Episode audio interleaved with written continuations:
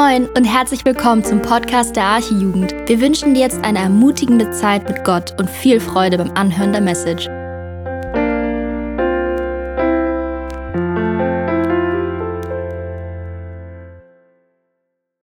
Guten Abend, schön, dass ihr da seid, auch so zahlreich, obwohl das Wetter so toll endlich ist. Alles ändert sich, das Wetter wird besser. Ich habe vorhin von einem Freund aus Süddeutschland gehört, sie dürfen jetzt wieder singen in der Kirche. Also hoffen wir, dass diese Möglichkeiten bald auch wieder bei uns gegeben sind, äh, dass dann die Normalität wieder reinkommt.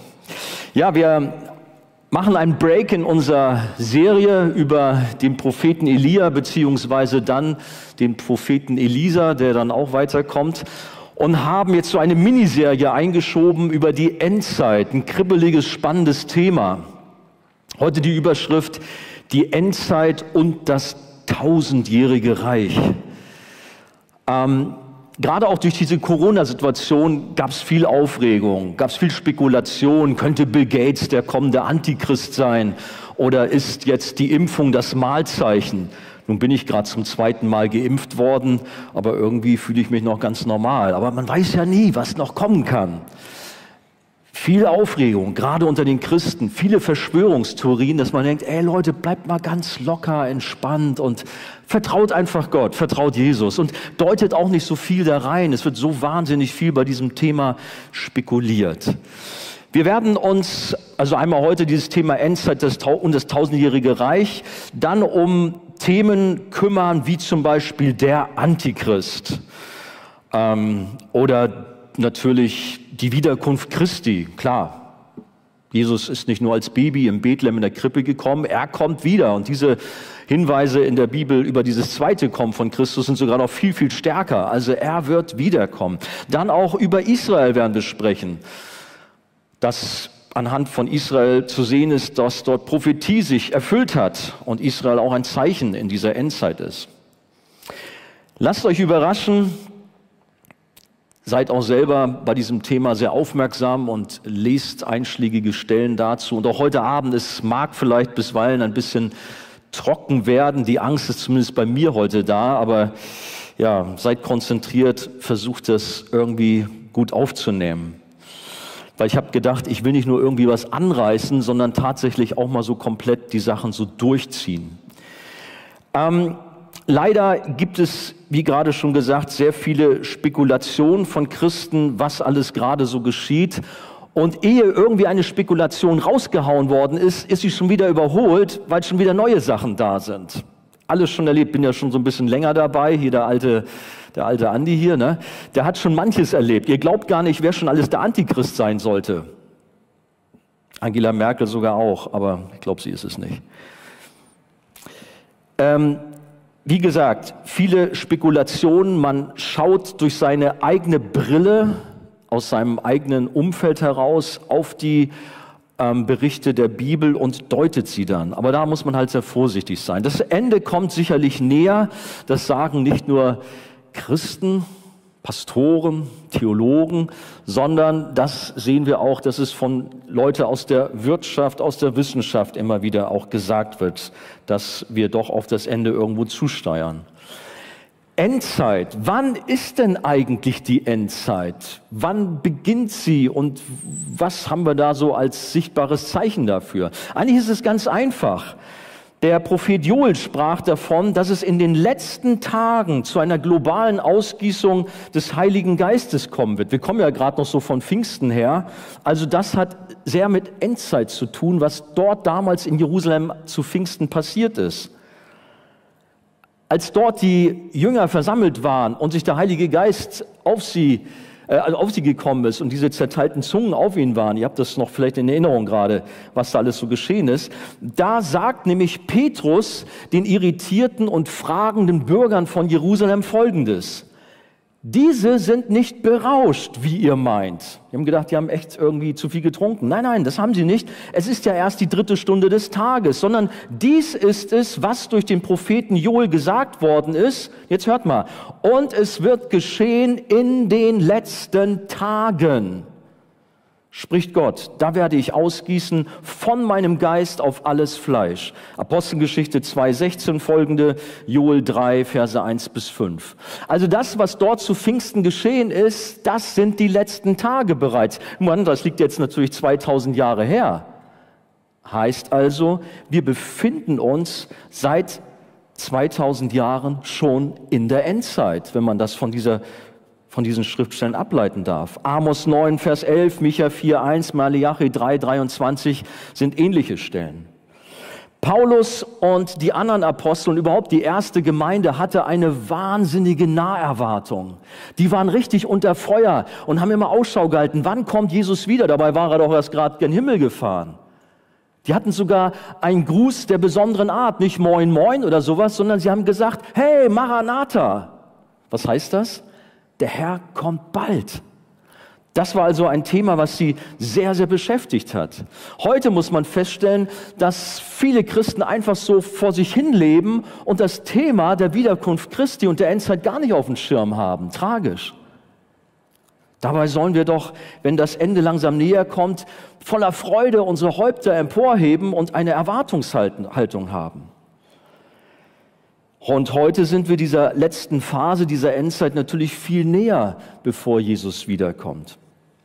Ich werde diese Mini-Endzeit-Serie heute mit einem besonders heißen Eisen beginnen, dem sogenannten tausendjährigen Reich.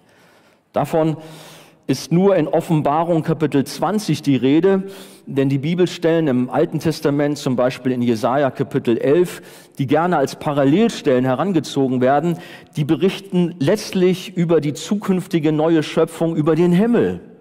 Und das ist natürlich kein begrenztes tausendjähriges Reich auf der Erde, sondern ein ewiges Reich im Himmel. Es gibt nicht viele Bibelabschnitte, die so kontrovers diskutiert werden wie diese oder dieser Abschnitt, den wir heute uns vornehmen wollen, Offenbarung Kapitel 20. Und leider bekämpfen sich viele Christen als Anhänger unterschiedlicher Endzeitverständnisse und sprechen sich dabei sogar gegenseitig den Glauben ab. Nun weiß ich nicht, inwiefern ihr euch heute Abend so mit dem Thema schon auseinandergesetzt habt welche Position ihr vielleicht schon eingenommen habt, welchem Endzeitverständnis ihr nachfolgt. Ähm, ich möchte gleich mit uns einmal vier Hauptmodelle ganz schnell mal durchgehen, will euch damit nicht irgendwie quälen, vor allem sind es ganz komplizierte Begriffe, nur dass ihr mal eine Ahnung habt, dass es von gläubigen, wiedergeborenen Christen nicht die eine einzige Sichtweise gibt zum Thema Endzeit, sondern dass es mindestens vier Hauptströme dazu gibt. Das ist wichtig einfach zu wissen, um das ganze Thema auch umfassend so zu, ja, für sich zu erfassen. Diese Endzeitmodelle leiten sich jeweils von der Sichtweise zu diesem sogenannten tausendjährigen Reich ab. Und wir haben da so ein Schaubild, weiß nicht, ob das klappt, sonst wirft das doch mal ran und lasst das gerne genau die ganze Zeit überstehen, während ich hier so die einzelnen Dinge mal durchgehe. Weiß nicht, kann man das so alles so lesen? Vielleicht so, ne? Äh, ich fange mal mit dem Postmillennialismus mal an. Komisches Wort. Manchmal, wenn man so nuschelt, Postmillennialismus, denkt man fast, man hat was getrunken irgendwie, ne? Aber das sind also tatsächlich so Fachbegriffe. Postmillennialismus. Man glaubt bei dieser Ansicht, dass Christus nach, also postlateinisch nach einem sogenannten tausendjährigen Reich wiederkommen wird. Und die tausend Jahre werden dabei auch eher symbolisch verstanden und besagen eine Entwicklung eines immer stärkeren christlichen Einflusses auf die gesamte äh, Menschheit und dass der christliche Glaube und die christlichen Werte am Ende die Norm für alle Länder und Nationen sein wird. Leid und Hunger und Krieg werden überwunden sein. Und der Abschluss dieses goldenen Zeitalters ist dann die Wiederkunft Christi zur ewigen Herrlichkeit des Himmels. Übrigens in Anlehnung an ein goldenes Zeitalter hat übrigens auch der Nationalsozialismus ähm, in seinem dritten Reich von einem tausendjährigen Reich gesprochen. Habt ihr vielleicht auch schon mal mitbekommen im Geschichtsunterricht. Dann ist da ein anderes äh, Verständnis, der sogenannte historische Prämillianismus, der behauptet, dass Christus vor einem tausendjährigen Reich wiederkommen wird. Er richtet dieses Friedensreich nach einer großen Trübsalzeit auf der Erde auf. Die im Glauben an Christus gestorbenen werden dann auferweckt und mit Christus zusammen auf der Erde herrschen. Und im Lauf dieser Zeit im tausendjährigen Reich kommt es zu einer allgemeinen Bekehrung des jüdischen Volkes, die dann mit Christus und den Gläubigen zusammen die Heidenvölker regieren. Und dieses tausendjährige Reich ist ein nie dagewesenes Reich an sozialer, politischer und wirtschaftlicher Gerechtigkeit mit einem wahnsinnig großen Wohlstand. Am Ende dieser Zeit wird Satan noch einmal loskommen und die Völker gegen Israel und die Gemeinde aufbringen. Satan und seine Armeen werden überwunden, bevor es dann zur leiblichen Auferstehung der Ungläubigen und zum Endgericht kommt und danach dann der ewige Himmel. Dann haben wir den sogenannten dispensationalistischen Prämillianismus. Der baut auf dem Historischen auf und ist die derzeit wohl am meist verbreitete Endzeittheorie. Übrigens auch die jüngste ist erst am Ende des 19. Jahrhunderts entwickelt worden. Und äh, diese Grundbehauptung, diese Schriftsauffassung, das geht davon, die gehen davon aus, dass die Bibel in sieben Dispensationen oder Zeitabschnitte einzuteilen ist, die jeweils durch besondere Ereignisse, Prüfungen und Gerichte markiert sind, in denen es jeweils darum geht, in Verantwortung vor Gott sein Leben zu führen während die Offenbarung Gottes sich immer mehr auch entfalten. Ein Kernpunkt in dieser Auffassung ist eine grundsätzliche Unterscheidung zwischen dem leiblichen Israel als Volk und der Gemeinde. Angeblich gibt es nach dieser Auffassung durch die ganze Heilsgeschichte hindurch zwei Grundlinien Gottes, eine irdische mit dem Volk Israel und eine geistliche mit der Gemeinde. Man glaubt daran, dass zu Beginn einer großen Trübsalzeit die Gemeinde in den Himmel entrückt wird, also so weggebeamt wird und es auf der Erde dann eine siebenjährige schwere Trübsalzeit unter einer Weltregierung eines antichristlichen Führers gibt. Dann gibt es eine gigantische äh, Schlacht bei Hamageddon und dann kommt Christus auf die Erde und er wird dann das tausendjährige Reich aufrichten, in dem dann Israel dieses tausendjährige Reich vom Jerusalem aus dominiert. Die Gläubigen, Jesus regiert natürlich auch. Und am Ende dieses tausendjährigen Reiches wird dann Satan noch einmal Jerusalem angreifen, aber er wird besiegt und Jesus richtet danach sein ewiges Königreich auf.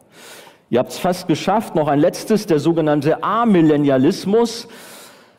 Das heißt, ja, man glaubt nur symbolisch an ein tausendjähriges Reich auf der Erde, gleichgültig ob vor oder nach dem Kommen Christi. Also von dieser Sichtweise lehnt man ein wirkliches tausendjähriges Reich auf der Erde ab und sieht das tausendjährige Reich nur als eine symbolische Größe, wie auch die meisten anderen Zahlen in der Offenbarung. Es ist ein geistliches Reich und meint die gesamte Zeit des Neuen Testaments, die Zeit zwischen dem ersten und zweiten Kommen Christi und in der die Gemeinde die weltweite Mission betreibt und sich das Evangelium auf der Welt verbreitet, während Satans Macht durch Jesu Sieg am Kreuz eingeschränkt ist. Am Ende dieser langen Zeitspanne wird Satan dann nochmal los, losgelassen und kann für eine kurze Zeit alle Völker der Welt gegen die Christenheit aufbringen, bevor dann Jesus wiederkommt und sein ewiges Königreich aufrichtet.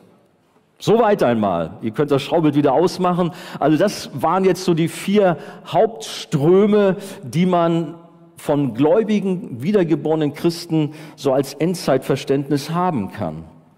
Natürlich die Frage, ja, was ist denn jetzt das Richtige von diesen Vieren?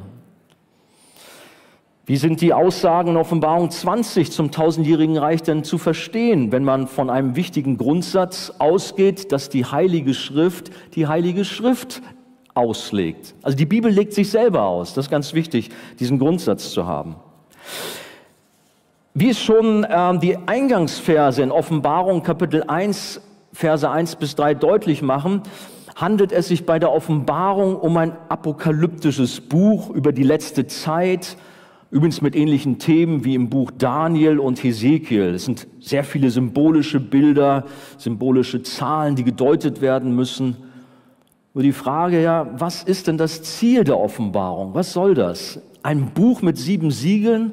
Ich meine, viele Christen habe ich mitbekommen, die sind so begierig, etwas vom Ende so zu wissen, dass sie mit der Offenbarung dann anfangen. Also wenn sie frisch zum Glauben kommen. Dass man sagen muss, lasst mal erstmal die Offenbarung beiseite, lernt erstmal Jesus richtig kennen. Alles erlebt. Was ist das Ziel der Offenbarung? Es ging darum, zunächst den Christen damals im ersten Jahrhundert Die Offenbarung beginnt übrigens mit den Worten, was in aller Kürze erfolgen wird. Wir sind immer so sehr fixiert, was wird ganz am Ende, vielleicht in Tausenden von Jahren so sein, so übertrieben mal gesagt. Aber zunächst mal war auch die Offenbarung für die damalige Gemeinde geschrieben. Aber natürlich galt sie auch den Christen zu allen Zeiten, so auch uns heute. Und sie ist ein Buch voller Trost in einer Zeit voller Bedrängnisse, voller Herausforderungen, voller Trübsal. Dieser Begriff kommt halt häufiger vor. Und tatsächlich in Apostelgeschichte 14, Vers 22, da sagt der Apostel Paulus, wir müssen durch viel Trübsal in das Reich Gottes eingehen.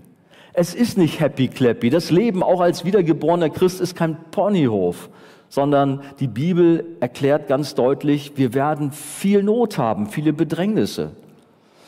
Schon diese Aussage, die sich auch in 2. Timotheus 3.12 wiederholt, zeigt, dass es eben für die Gemeinde Jesu nie ein besonderes Friedensreich, ein goldenes Zeitalter auf dieser Erde hier geben wird.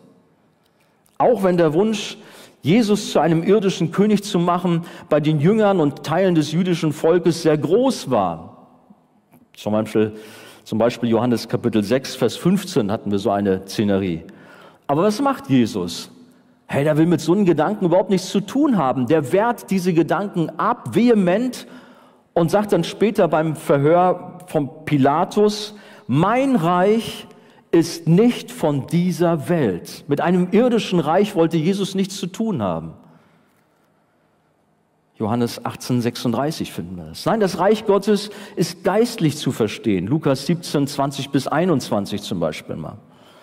Immer wieder gab es und gibt es für die Christen Drangsal, Verfolgung, Verfolgung mit körperlicher Misshandlung bis hin zu Gefängnis und sogar Tod, wenn wir zum Beispiel gerade jetzt auch an unsere verfolgten Glaubensgeschwister Nordkorea denken die haben eine harte Zeit. Und die sehen sich das Ende dringend herbei. Uns hier im Westen geht's ja blendend. Oder in islamischen Ländern, wo auch schwere Verfolgung für die christliche Kirche herrscht.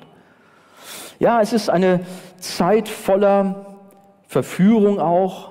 Gesellschaftlicher Druck ist da, man wird gemobbt. Manche endzeitliche Vorstellung ist sehr kompliziert. Und wenn ich jetzt für jedes Bild nochmal etwas detailliertere Schaubilder an die Wand werfen würde, dann würdet ihr völlig verwirrt sein. Die sehen teilweise so aus wie die Karte der Hamburger U- und S-Bahn.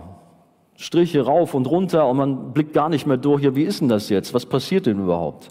Dabei ist es letztlich ganz einfach, denn genau genommen, hört mal, redet die Heilige Schrift, Jesus und die Apostel nicht von sieben Zeitaltern, nämlich nur von zwei. Und das ist ein ganz wichtiger Punkt. Es ist alles gar nicht so kompliziert.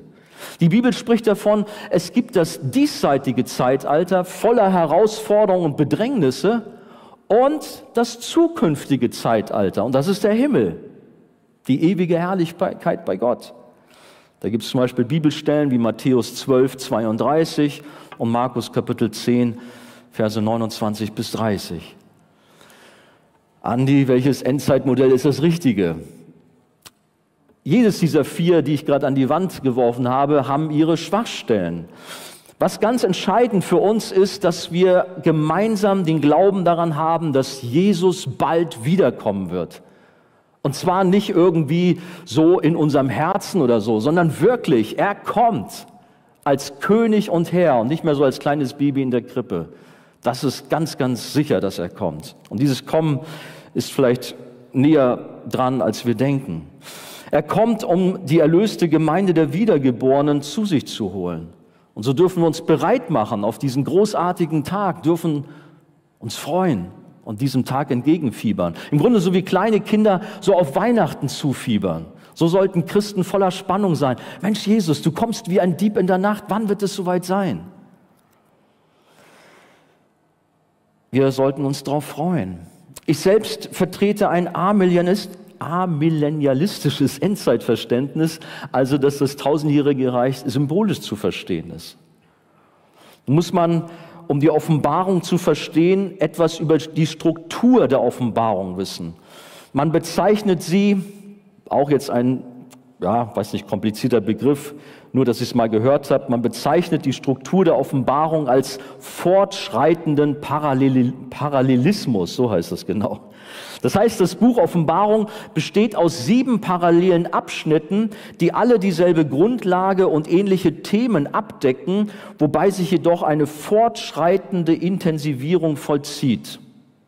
Wer schon mal so ein bisschen in der Offenbarung rumgeblättert hat und gelesen hat, der liest da von sieben Siegeln, von sieben Posaunen, von sieben Schalen zum Beispiel. Aber es sind eigentlich immer die gleichen Ereignisse gemeint, die sich nur immer weiter zuspitzen und die sich durch das ganze Buch Offenbarung hindurchziehen, bis zu ihrer Vollendung in den Kapitel 20 bis 22. Die Erzählstruktur, also der Ablauf der Offenbarung, liefert keine geschichtliche oder chronologische Abfolge. Es ist ganz wichtig. Da haben sich schon so viele Experten vergaloppiert und sind irgendwie in die Irre gekommen. Das ist also falsch, wenn man so an die Offenbarung rangeht. Insgesamt enthält die Offenbarung ab Kapitel 4 sieben größtenteils parallel ablaufende Visionen, die mit dem Anfang des Gemeindezeitalters beginnen und sich auf das zweite Kommen Christi in der Zukunft konzentrieren. Der letzte Abschnitt des Buches nimmt uns noch weiter mit in die Zukunft, wo wir das letzte endgültige Gericht und den Himmel sehen dürfen. Und da sind wir jetzt endlich, das war alles Einleitung, äh, kommen wir so langsam dahin, wo es bei uns drum geht, Offenbarung 20. Das heißt noch nicht ganz, vielleicht noch mal kurz, auch in Offenbarung 20 merken wir, es geht nur um eine, was ist nur? Es geht um eine Vision. Der Johannes, der die Offenbarung verfasst hat, schreibt, und ich sah. Das macht deutlich, dass es um eine Prophezeiung geht, die durch Sinnbilder charakterisiert wird, wie zum Beispiel durch symbolische Zahlen, symbolische Farben, symbolische Namen, symbolische Werkstoffe. Was meine ich? Nicht nur in Offenbarung, denken wir zum Beispiel an Daniel Kapitel 2. Das ist ja auch so ein äh, apokalyptisches Buch der Bibel im Alten Testament. Da ist die Rede, die Rede von einer riesigen Statue aus Gold, aus Silber, als Bronze, aus Eisen und Ton. Und diese vier Materialien, die symbolisieren vier große Weltreiche. Das gleiche nochmal aufgegriffen, auch im Buch Daniel in Kapitel 7, wo jedoch diese vier Weltreiche jetzt plötzlich nicht irgendwelche ähm, Materialien sind, sondern jetzt ist plötzlich sind von Tieren die Rede. Da ist ein Löwe, das steht für Babylon, ein Bär für Medo-Persien, ein Leopard für Griechenland und dann ist da noch ein furchterregendes und schreckliches Tier mit zehn Hörnern, das steht für Rom. Ein und dieselbe Sache, Ereignisse oder Personen werden also sehr unterschiedlich beschrieben, symbolisch. Zum Beispiel Jesus, unser geliebter Herr und Retter, der wird von Johannes zunächst als engelgleiche Person beschrieben. Offenbarung Kapitel 1, Vers 13 folgende. Müsst ihr mal in Ruhe auf euch wirken lassen. Weiße Haare, wie Feuer alles und also ganz spannend. Engelgleiche Person. Dabei ist schon sehr viel Symbolik dabei, weil es heißt, aus seinem Mund kommt ein zweischneidiges Schwert heraus. Er hat er buchstäblich ein Schwert, was da aus seinem Mund reinkommt. Natürlich ist es symbolisch zu verstehen. Auf der anderen Seite wird er unter anderem auch als Löwe bezeichnet, als Lamm, als Wurzel Davids, Offenbarung Kapitel 5, Verse 5 bis 6, oder als Morgenstern, Offenbarung 22, 16. Also viele verschiedene Bilder in der Offenbarung für Jesus. Unterschiedlich meinen, aber immer Jesus. Das gleiche gilt auch für die Gemeinde. Auch da ganz unterschiedliche Bilder, die aber immer die Gemeinde meinen. Am Anfang der Offenbarung ist von sogenannten Sendschreiben die Rede, die unterschiedlichen Ortsgemeinden in Kleinasien, in der heutigen Türkei gelten. Smyrna, Ephesus, Pergamon und so weiter. Dann wird aber auch von himmlischen Szenen äh, gesprochen in der Offenbarung. Und dort wird die Gemeinde beschrieben als 24 Älteste, ein Bild auf die Gemeinde. Oder das berühmte 144.000 aus allen Stämmen Israels, ein Bild auf die Gemeinde. Oder eine unzählbare Schar, die niemand zählen kann, auch ein Hinweis auf die Gemeinde, auf die Vollzahl und die Vollkommenheit der Gemeinde. Aber wie gesagt, lasst uns mal unser Thema jetzt mal ein bisschen näher anschauen. Offenbarung 20, darum geht es heute. In den Versen 1 bis 3 geht es darum, dass Satans Wirken eingeschränkt ist. In den Versen 4 bis 6, da ist von der Herrschaft der Heiligen die Rede. Und in den Versen 7 bis 10, das beschreibt die kurze Zeit, in der Satan die Völker der Welt in einen letzten Kampf gegen die Heiligen aufbringen kann. Und in den Versen 11 bis 15 wird das Endgericht vor dem großen weißen Thron angesprochen. Mein erster Punkt, Satans Wirken ist eingeschränkt. Verse 1 bis 3. Ich glaube, wir können das vielleicht auch ranwerfen. Oh ja, super. Und ich sah einen Engel aus dem Himmel herabsteigen, der hatte den Schlüssel des Abgrundes und eine große Kette in seiner Hand. Und er ergriff den Drachen, die alte Schlange, die der Teufel und der Satan ist, und band ihn für tausend Jahre und warf ihn in den Abgrund und schloss ihn ein und versiegelte über ihm, damit er die Völker nicht mehr verführen kann, bis die tausend Jahre vollendet sind. Und nach diesen muss er für kurze Zeit losgelassen werden. In diesen ersten Versen geht es um den Teufel, um Satan, der ein gefallener Engel ist, Luzifer sein Name, der auch als Drache hier bezeichnet wird. Oder wir kennen das noch von ganz von Anfang von der Schöpfungsgeschichte, die alte bekannte Schlange, die er ist. Die große Frage ist nun hier, ist diese Bindung von Satan absolut und allumfassend gemeint oder ist sie nur teilweise und betrifft sie nur einen bestimmten Aspekt?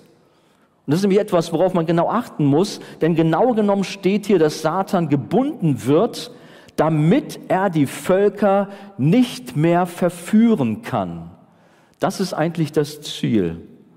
Vers 8 führt dann näher noch aus, dass wenn der Teufel nach tausend Jahren erst wieder losgelassen wird, er ausgeht, um die Heidenvölker zu verführen, die an den vier Enden der Erde leben, den Gog und den Magog, um sie zum Kampf zu versammeln.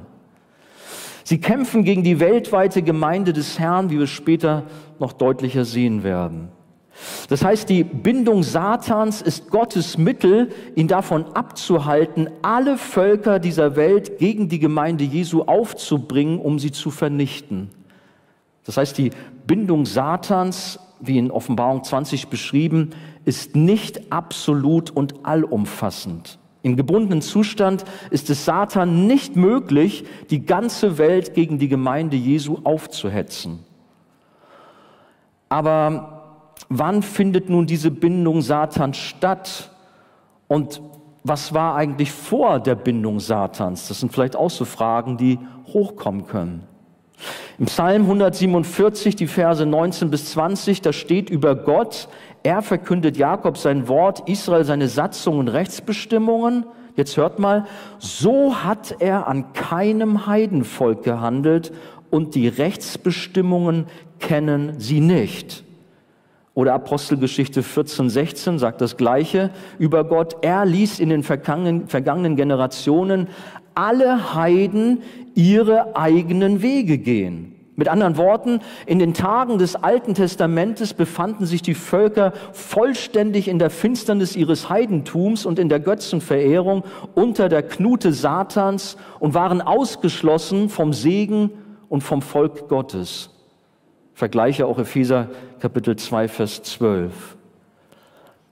Das Licht vom Heil Gottes, von der Errettung, brach zunächst nur in dem von Gott auserwählten Volk Israel auf. Aber dann kam Jesus auf die Erde und er starb am Kreuz und die Gemeinde entstand und das Heil kam von Israel auch zu den Nationen. Die Gemeinde war nicht mehr örtlich nur auf Israel beschränkt, sondern breitete sich auf der gesamten Erde aus. Und das Evangelium wird heute überall auf der ganzen Welt verkündet. Satan hätte längst alle Nationen der Erde dazu gebracht, sich gegen die Gemeinde zu verbünden, um sie auszulöschen. Aber Gott sei Dank wurde Satans Wirken eingeschränkt und zwar durch den größten Sieg von Jesus am Kreuz, durch seine Auferstehung, durch seine Himmelfahrt und durch die Ausgießung des Heiligen Geistes zu Pfingsten. Die Bindung Satans habe ich hier einmal fünf wichtige Bibelstellen dazu, um das noch ein bisschen zu verdeutlichen, was damit gemeint ist. Da gibt es einmal Matthäus Kapitel 12, die Verse 28, 29.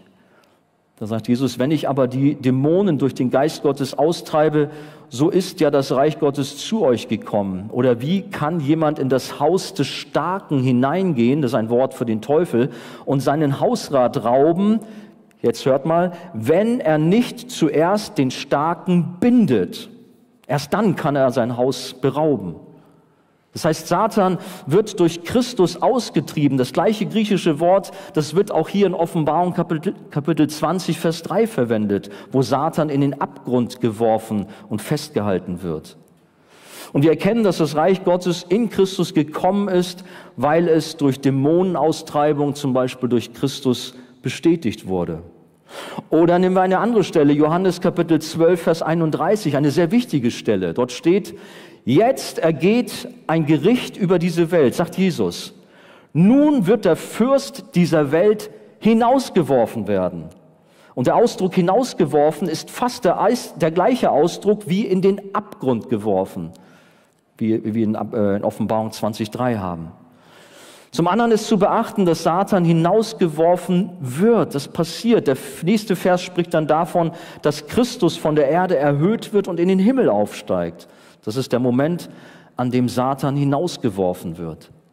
Als Jesus am Kreuz gestorben ist, da hat er für uns alle das Heil erworben, die wir an ihn glauben. Etwas so Entscheidendes. Aber er hat auch dem Satan, der alten Schlange, den Kopf zertreten und hat einen gewaltigen Sieg über Satan errungen. Das ist oft bei uns gar nicht so im Kopf dran. Kolosser Kapitel 2, Vers 15 spricht zum Beispiel davon, dass Jesus Christus die Herrschaften und Gewalten, zu denen ja auch vor allen Dingen Satan gehört, am Kreuz entwaffnet hat. Oder Hebräer 2,14 lehrt, dass Jesus in Fleisch und Blut kam, um am Kreuz zu sterben, damit er die, damit er durch den Tod den außer Wirksamkeit setzte, der die Macht des Todes hatte, nämlich den Teufel. Also durch den Sieg am Kreuz hat Jesus Satan gebunden, entmachtet, klein gemacht. 1. Johannes Kapitel 3, Vers 8 noch als Beispiel. Dort geht es um die gute Nachricht, dass der Sohn Gottes erschienen ist, um was zu tun? Die Werke des Teufels zu zerstören. Also alle diese fünf Stellen berichten davon, dass Satan hinausgeworfen, entwaffnet und in seinem Handeln eingeschränkt wurde. Das geschah durch seinen Sieg am Kreuz von Jesus, durch die Auferstehung von den Toten. Natürlich, weiß ich, kommt jetzt die naheliegende Frage, wie denn Satan bitteschön gebunden sein kann, wenn es doch noch so viel Böses in der Welt gibt. Da geht doch irgendwas nicht auf. Und in der Tat erklärt die Bibel, dass Satan umhergeht wie ein brüllender Löwe und er sucht, wen er verschlingen kann. 1. Petrus 5,8. Wir haben vorhin von Joe eindrücklich gehört, wie schlimm das Böse auch in dieser Welt ist, durch Drogen und all die Sünde, die uns kaputt macht. Ja, er ist da. Er verblendet die Sinne der Ungläubigen, heißt es in 2. Korinther 4, Vers 4. Er verkleidet sich als ein Engel des Lichts, 2. Korinther 11, 14. Und er verführt mit falschen Lehrern und falscher Lehre sogar die Gemeinde des Herrn. Er wird bekanntlich Fürst und Gott dieser Welt genannt. 2. Korinther 4, 4, Vers 4. Wie kann man dann zu einer Aussage kommen, dass Satan gebunden ist? Wie schon ausgeführt, bedeutet eine Bindung Satans, dass er innerhalb einer langen Zeitspanne, tausend Jahre, die Nation der Welt nicht vereinen kann um dann in einer weltweiten globalen Verfolgung die Vernichtung der Gemeinde anzuvisieren. Und in dieser Zeit, wo Satans Wirken eingeschränkt ist, kann sich die Gemeinde entfalten, kann sie wachsen, kann sich auf der ganzen Erde ausbreiten, was geschehen ist. Am Ende, dann wird Satan noch einmal losgelassen und kann für kurze Zeit wüten, bevor Jesus wiederkommt und das Endgericht einläutet. Apostelgeschichte 24, 15 lehrt, dass die Auferstehung für die Gerechten wie auch für die Ungerechten kommt. Alle müssen sich am Ende vor Jesus, der auf dem weißen Thron sitzt, wir kommen da noch zu, beugen und sich seinem gerechten Gericht stellen. Die tausend Jahre von Offenbarung 20 können nach meiner Auffassung unmöglich wortwörtlich gemeint sein.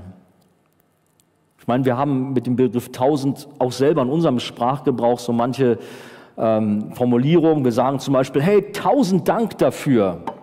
Da habe ich nur einmal Danke gesagt und nicht tausendmal. Dann wäre ich ja gar nicht fertig. Wir meinen eigentlich nur ein riesiges Dankeschön damit. Aber gehen wir besser in Beispiele aus der Bibel, um die Zahl 1000 nochmal zu untersuchen. Im Psalm 50, Vers 10 steht, dass Gott das Vieh auf tausend Bergen gehört. Also das Vieh auf dem tausend und einten Berg gehört also dann Gott nicht mehr. Natürlich gehört es ihm.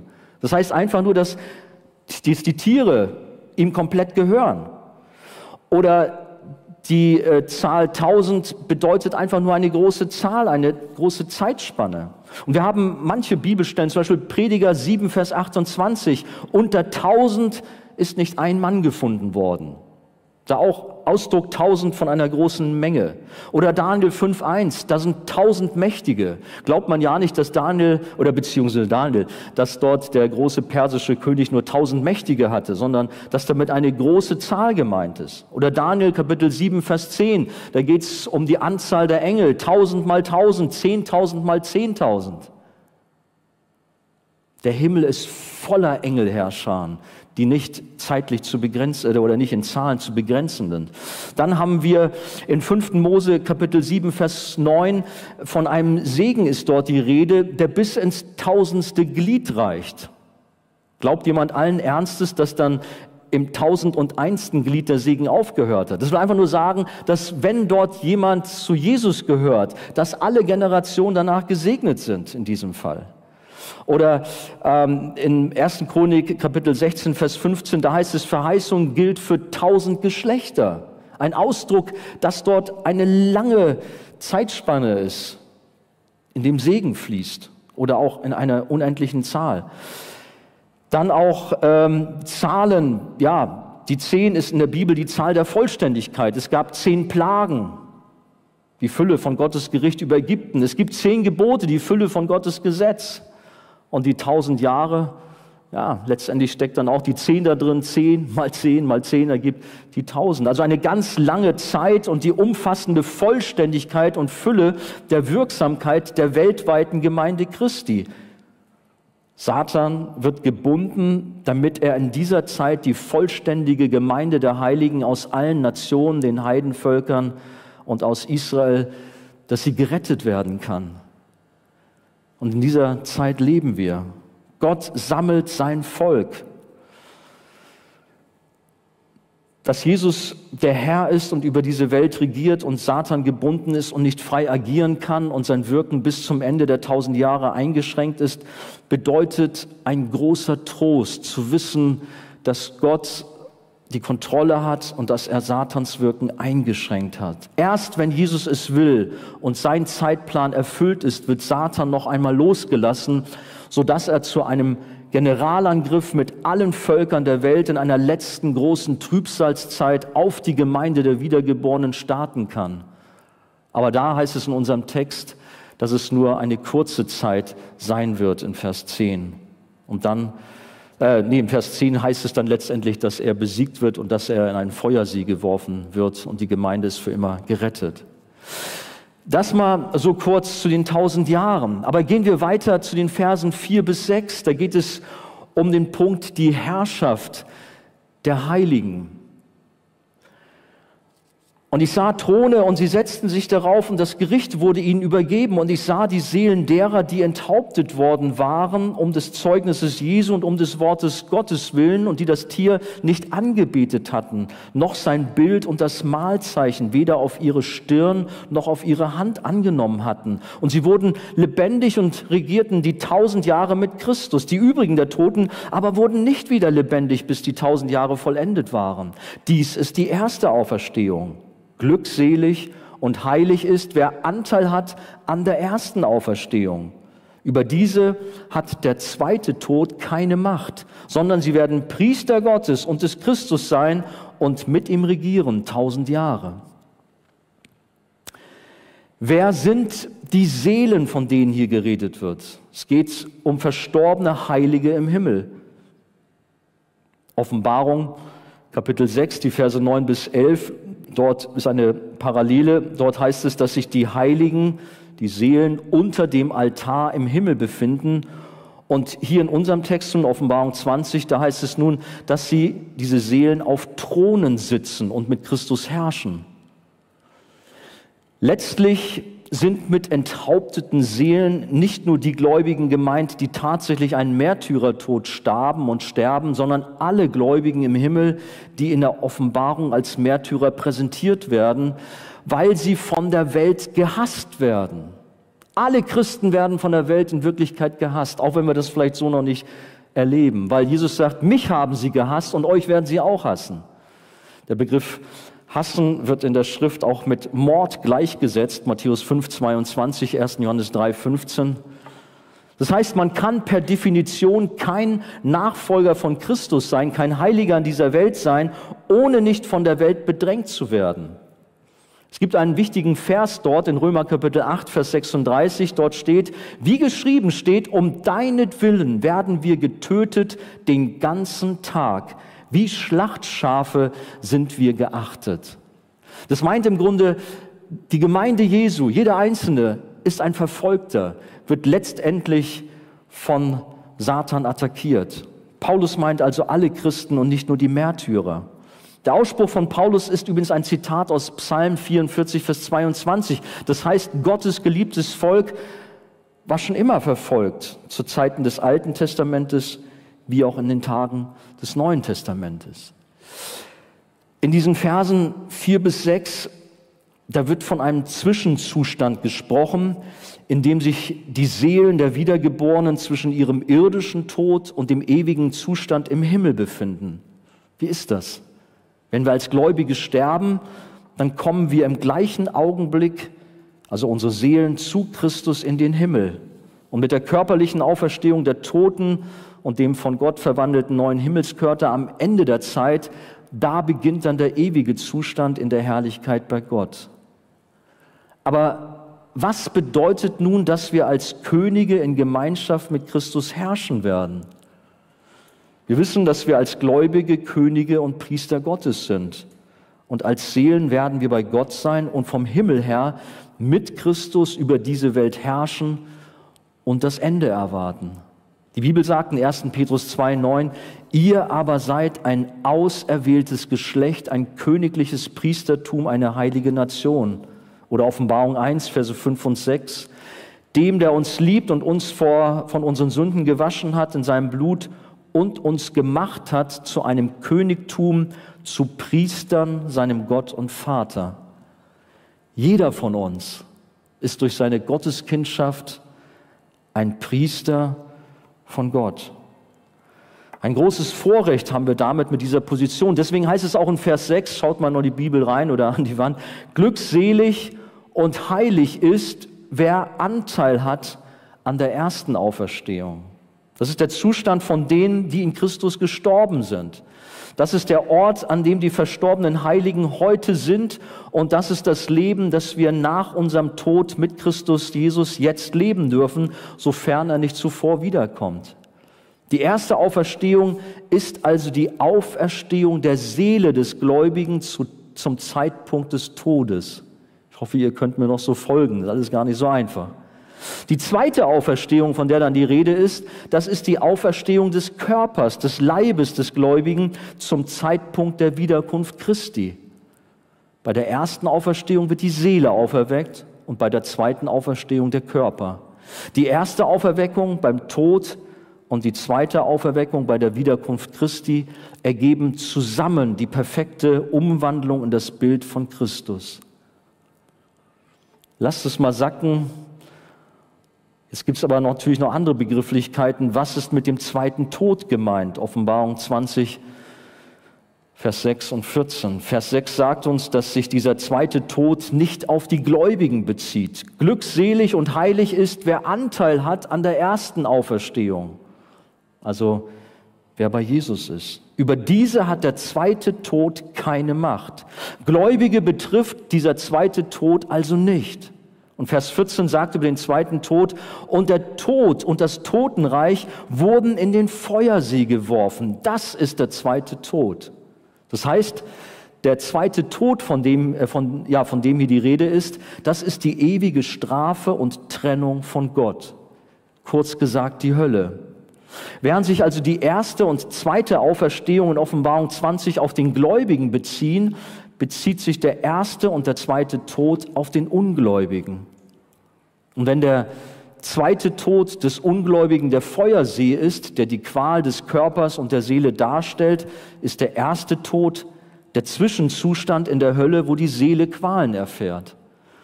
Wir haben von Jesus so ein Bild in Lukas Kapitel 16 über den reichen Mann, der plötzlich dort in der Hölle Qualen leidet. Ihr kennt die Geschichte. Und der zweite Tod findet dann statt, wenn Christus wiederkommt. Das ist die Zeit der allgemeinen Auferstehung der Toten und des jüngsten Gerichts, wenn Körper und Seele des Ungläubigen in den Feuersee geworfen werden und er dort auf ewig Qualen erleidet und von Christus getrennt ist. Hier werden Themen angesprochen, da kriegt man ein Erschauern und man, es wird einem ganz mulmig, aber das sind klare Worte aus der Bibel, die wir nicht vom Tisch wischen können. Offenbarung 20, die Verse 4 bis 6 spricht also davon, was mit der Gemeinde während der tausend Jahre im Himmel sowie auf der Erde passiert.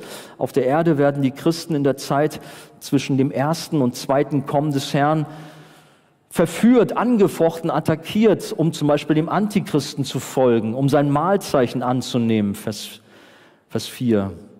Da werden wir in einer extra Predigt nochmal näher drauf eingehen, wenn es um das Thema Antichristen geht. Ich bekomme in diesen Tagen wahnsinnig viel Post von Fernsehzuschauern, die sehr aufgeregt sind und sich zum Beispiel nicht impfen lassen wollen, weil sie Sorge haben, weil sie das von irgendwelchen Pastoren hören, dass wenn sie sich impfen lassen, sie damit das Mahlzeichen des Tieres annehmen. Tatsächlich so. Es wird viel spekuliert, viel Verschwörungstheorie sind unterwegs, gerade auch unter den Gläubigen. Wie gesagt, wir werden da nochmal extra beim Thema Antichrist drauf zu sprechen kommen. Aber was wir hier schon mal anschneiden können, natürlich wird das gläubige Volk attackiert werden in dieser Zeit auf der Erde. Und es werden immer wieder Antichristen kommen. Nicht nur der eine ganz am Ende, sondern immer wieder tauchen äh, politische Führer auf, die antichristliche Ziele verfolgen. Die christliche Gemeinde befindet sich ständig in Versuchung und Verführung. In 1. Johannes 5, 21 heißt es, Kinder, hütet euch vor den Götzen. Und diese Verführung zum Götzendienst wird mit dem zunehmenden Abfall immer stärker werden ähm, je mehr das Ende näher rückt. Und wir erleben tatsächlich hier im Westen eine Abkühlung äh, vom Glauben in der westlichen Kirche. Es ist katastrophal, wie man immer liberaler wird, wie man dem Evangelium nicht mehr Glauben schenkt und wie man sich zum Teil auch fremden Religionen zuwendet, immer mehr. Gott möge der Gemeinde Jesu Gnade schenken, dass sie auch umkehrt und auch sich besinnt, was ihre Wurzeln sind. Ab dem Zeitpunkt ihres Todes leben, herrschen und richten die Seelen der Gläubigen mit Christus vom Himmel her. Sie warten dort auf den Tag der zweiten Auferstehung, welches die Auferstehung des Körpers ist. Die Bibel erklärt, dass in einem einzigen Augenblick die Körper der verstorbenen Heiligen und der dann noch lebenden Heiligen in einen perfekten himmlischen Körper verwandelt werden. Ist ein Thema für sich. Ich reiße das alles nur an. 1. Thessalonicher 4, 13 bis 18, 1. Korinther 15, 20 bis 22. Das sind so typische Themen, die man gerne auch bei Beerdigungen bringt, um Mut zu machen. Es wird ein Tag der Auferstehung kommen. Da werden unsere Leiber nicht dort im Grab bleiben, sondern wenn die letzte Posaune erscheint, wenn Jesus wiederkommt, dann werden diese Leiber hervorgeholt werden und sie werden verwandelt werden und die Seelen werden sich mit dem Körper verbinden und wir werden ganz neu sein, so wie Jesus. Das geschieht, wie gesagt, wenn Jesus Christus als König auf den Wolken des Himmels für alle sichtbar wiederkommt. Und auf diesen großartigen Tag, den Beginn des Himmels, da warten wir hoffentlich alle sehnsüchtig. Zum dritten und letzten Punkt da ist von einer letzten Schlacht und von einem Endgericht die Rede. Lasst mich die Verse 7 bis 10 in Offenbarung 20 lesen. Und wenn die tausend Jahre vollendet sind, wird der Satan aus seinem Gefängnis losgelassen werden. Und er wird ausgehen, um die Heidenvölker zu verführen, die an den vier Enden der Erde leben. Den Gog und den Magog, um sie zum Kampf zu versammeln, deren Zahl wie der Sand am Meer ist. Und sie zogen herauf auf die Fläche des Landes und umringten das Heerlager der Heiligen und die geliebte Stadt. Und es fiel Feuer von Gott aus dem Himmel herab und verzehrte sie. Und der Teufel, der sie verführt hatte, wurde in den Feuer- und Schwefelsee geworfen, wo das Tier ist und der falsche Prophet, und sie werden gepeinigt werden, Tag und Nacht, von Ewigkeit zu Ewigkeit. Am ähm, Ende dieses sogenannten Millenniums beziehungsweise der langen Zeitspanne des Wirkens der Gemeinde auf der Erde wird Satan also noch einmal für kurze Zeit losgelassen werden, um alle Völker zu verführen und sie gegen die Gemeinde aufzubringen. In Relation zu tausend Jahren ist es nur eine kurze Zeit. Die Völker, die werden hier als Gog und Magog benannt. Bibelleser können sich vielleicht erinnern, oh ja, diese Namen haben wir schon mal gehört, nämlich im Buch Hesekiel in Kapitel 38 und 39. Und sie sind eigentlich einfach nur Synonyme für Feinde Gottes und sind hier identisch mit der gesamten Welt aller Ungläubigen, die der losgelassene Satan unter seiner Führung vereint, um Gottes Volk in dieser letzten Trübsalzeit zu vernichten. Offenbarung 20.9.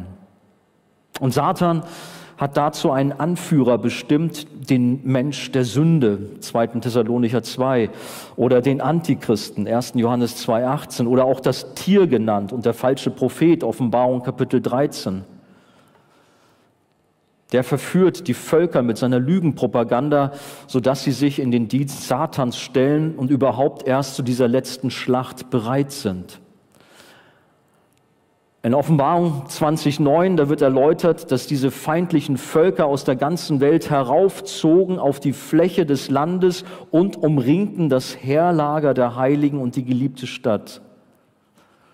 Ich bin fest davon überzeugt, dass es hier sich nicht um das nationale Israel und das irdische Jerusalem handelt, sondern dass hiermit die neutestamentliche Gemeinde Jesu Christi gemeint ist. An vielen Bibelstellen wird klar und deutlich gelehrt, dass die Kinder Gottes, die Gläubigen aus allen Nationen das wahre Israel sind.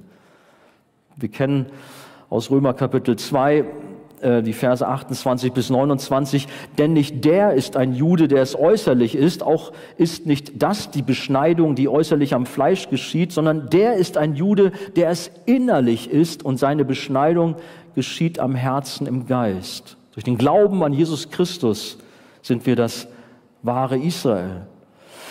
In dieser, Vision, in dieser Vision bewegt sich eine gewaltige Armee von allen Enden der Erde auf die heilige Stadt zu und umzingelt sie. Wie gesagt, die Offenbarung hat viele Bilder, viele Symbolen und hier wird beschrieben, wie sich die Gottlosen zusammenschließen, um die wahre Gemeinde weltweit systematisch zu verfolgen. Das, was jetzt punktuell in islamischen Ländern oder in Nordkorea passiert, das ist noch Peanuts dagegen, was offensichtlich dann eines Tages auf uns zukommen wird. Diese Verfolgung nimmt verschiedene Formen an. Gläubige werden nicht mehr kaufen oder verkaufen können, steht in Offenbarung 13, Verse 16 bis 17. Das gab es schon immer eine Geschichte. Das wird also nicht erst am Ende sein, wenn irgendwie ein Antichrist auftaucht, sondern das gab es auch, zum, auch schon zu Zeiten der römischen Kaiser. Da konnten die Gläubigen auch nicht richtig kaufen und verkaufen. Ihr Leben war auch sehr eingeschränkt und auch zu anderen Zeiten. Vom Mahlzeichen des Tieres ist hier die Rede, was man annehmen muss, worunter ich persönlich die Haltung zu einem antichristlichen System verstehe, dem antichristlichen Denken, und Handeln, deswegen diese Begrifflichkeiten, äh, ein, ein Zeichen auf Stirn und auf die Hand, aber nicht, dass man buchstäblich irgendwie ein Tattoo auf Stirn und Hand bekommt mit 666 oder irgend so etwas.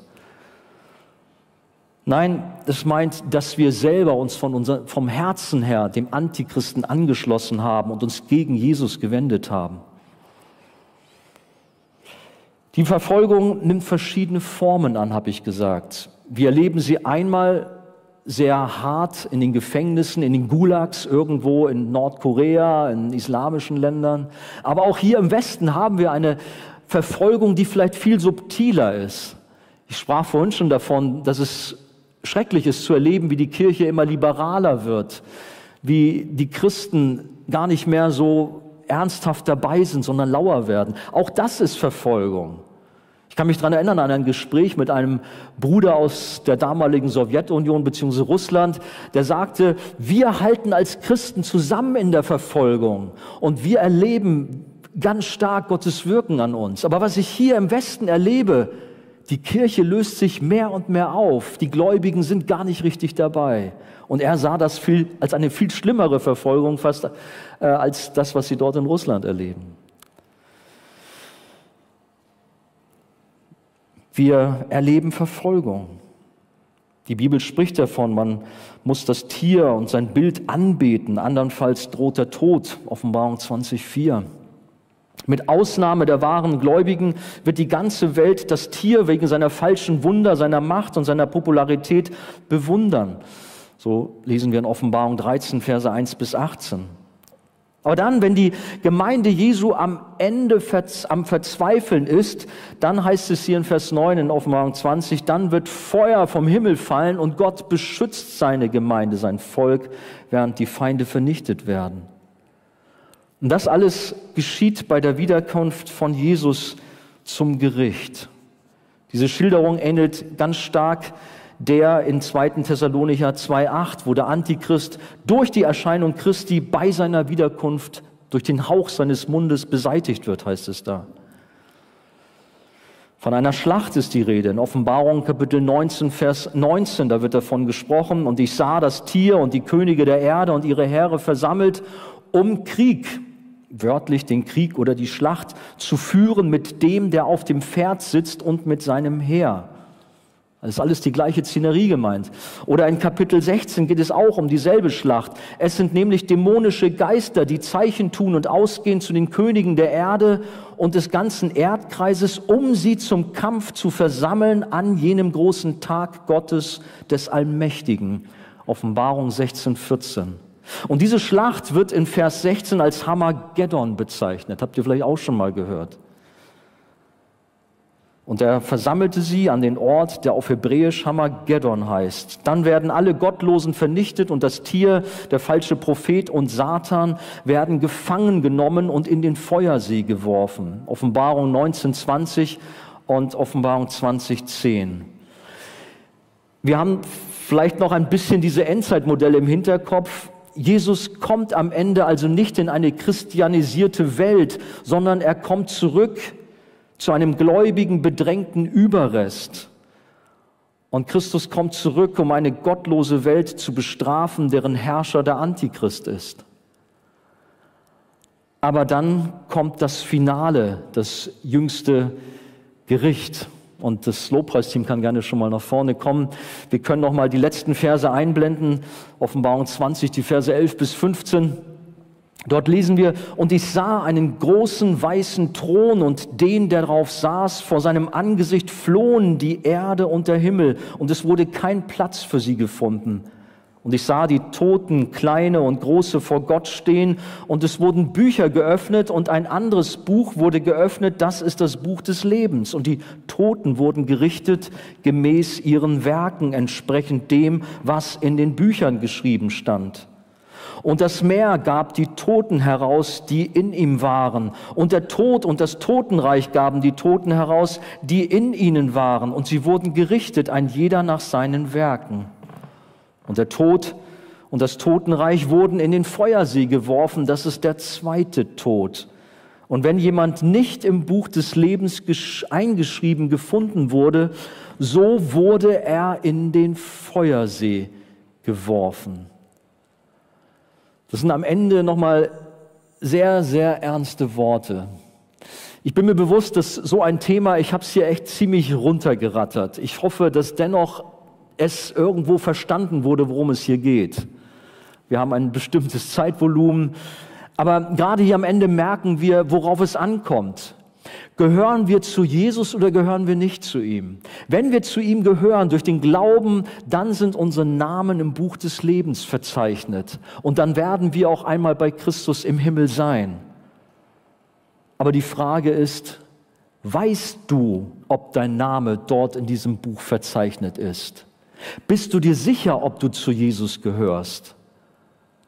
Oder bist du nur so einer, der hier so mitschwimmt, der so halb und halb dabei ist? Naja, das mit den Christen finde ich auch ganz toll, mal dabei zu sein. Aber so richtig auf Jesus einlassen, das möchte ich mich auch nicht. Ich möchte mir noch ein Türchen offen halten. Wenn unser Name im Buch des Lebens geschrieben steht, dann dürfen, ja, dann sollen wir uns freuen, dass Jesus wiederkommt, dass er sein Reich aufrichten wird. Kein tausendjähriges, sondern ein ewiges Reich ohne Schmerz, ohne Leid, ohne Geschrei, ohne Krieg, ohne irgendwelche Sünde. Und darauf freuen wir uns. Ein ewiges Reich mit Glück und Harmonie. Besser geht's nicht. Freust du dich? Aber lass dieses Thema mal an dich heran. Wo stehst du? Jesus kommt um mit seiner Gemeinde, mit der Braut, eine gigantische Hochzeitsfeier zu haben, dort im Himmel. Gehörst du zur Braut, gehörst du zur Gemeinde? Oder gilt für dich, dass du, wie das hier sehr drastisch ausgedrückt war, in den Feuersee geworfen wirst? Möge Gott uns helfen, dass wir zu ihm kommen, dass wir unser Leben ordnen und wissen, wo wir hingehören. Mehr, Jesus, wir fallen voller Ehrfurcht auf die Knie. Du bist unser Retter, du bist unser Heiland. Danke, dass wir deine Kinder sein dürfen, Vater, dass wir dich kennenlernen durften. Ja, und dass wir Perspektive haben für die Ewigkeit, dass wir einmal bei dir sein werden im Himmel. Jesus, du weißt aber auch um die unter uns, die nicht wissen, ob sie eigentlich zu dir gehören, ob ihre Namen im Buch des Lebens geschrieben stehen. Herr, begegnet diesen Herzen. Hilf ihnen doch auch den Weg zu dir zu finden, Herr. Zieh sie an dein Herz. Und während wir im Gebet sind, möchte ich ruhig einmal die herausfordernde Frage stehen. Wer ist heute Abend hier und ist dort doch getroffen und merkt, Mensch, ich weiß gar nicht, ob ich zu Jesus gehöre. Ich weiß gar nicht, ob mein Name in diesem Lebensbuch drin steht. Ich möchte gerne für solche beten. Streck doch mal deine Hand aus, wenn da Leute sind, die sagen, Mensch, ich brauche Gebetsunterstützung da. Ist jemand da, der da einfach unsicher ist, nicht weiß, wo stehe ich eigentlich? Hat Jesus mich angenommen? Bin ich neu? Gehöre ich zu ihm? Ich stelle auch die Frage an unsere Leute zu Hause, die zuschauen. Die Thema, das Thema Endzeit ist etwas Wichtiges. Wir haben das oft auch vielleicht verdrängt. Aber Jesus wird wiederkommen. Und er kommt dann als Herr und König, auch als Richter. Und alle müssen sich einmal vor ihm verbeugen, müssen ihre Knie vor dem König der Könige beugen. Es ist so wichtig, zu ihm zu gehören, zu sagen, ja, Jesus, ich will dir folgen. Jesus, bitte dich für jeden Einzelnen hier in dieser Halle, aber auch zu Hause, dort, wo uns die Menschen zuschauen, ja, dass sie über diese ganze Thematik nachdenken. Ja, und dass sie doch auch ihr Leben dir weihen, zu dir kommen, dich um Vergebung bitten für einen Lebensstil, der gegen dich spricht, dass sie ihr Vertrauen auf dich setzen. Herr, wir haben eingangs von Joe gehört, wie du sie neu gemacht hast, wie du alles so wunderbar geführt hast. Ja, und alle, die wir an dich glauben dürfen, wir freuen uns über unsere Zukunft, wir freuen uns über die Herrlichkeit des Himmels. Aber es sollen doch noch viele auch dabei sein. Und du siehst, wie Menschen um uns herum auch auf Irrwegen sind und dich noch nicht kennen. Ja, Herr, wir bitten dich, dass du ihnen die Augen öffnest. Ja, hilf auch uns, zu ihnen zu gehen und ihnen davon zu sagen, wir haben einen wichtigen Auftrag da, eine große Verantwortung. Danke, Jesus, dass du unser Retter bist. Und wir freuen uns auf die Zeit bei dir. Du wirst bald wiederkommen. Amen.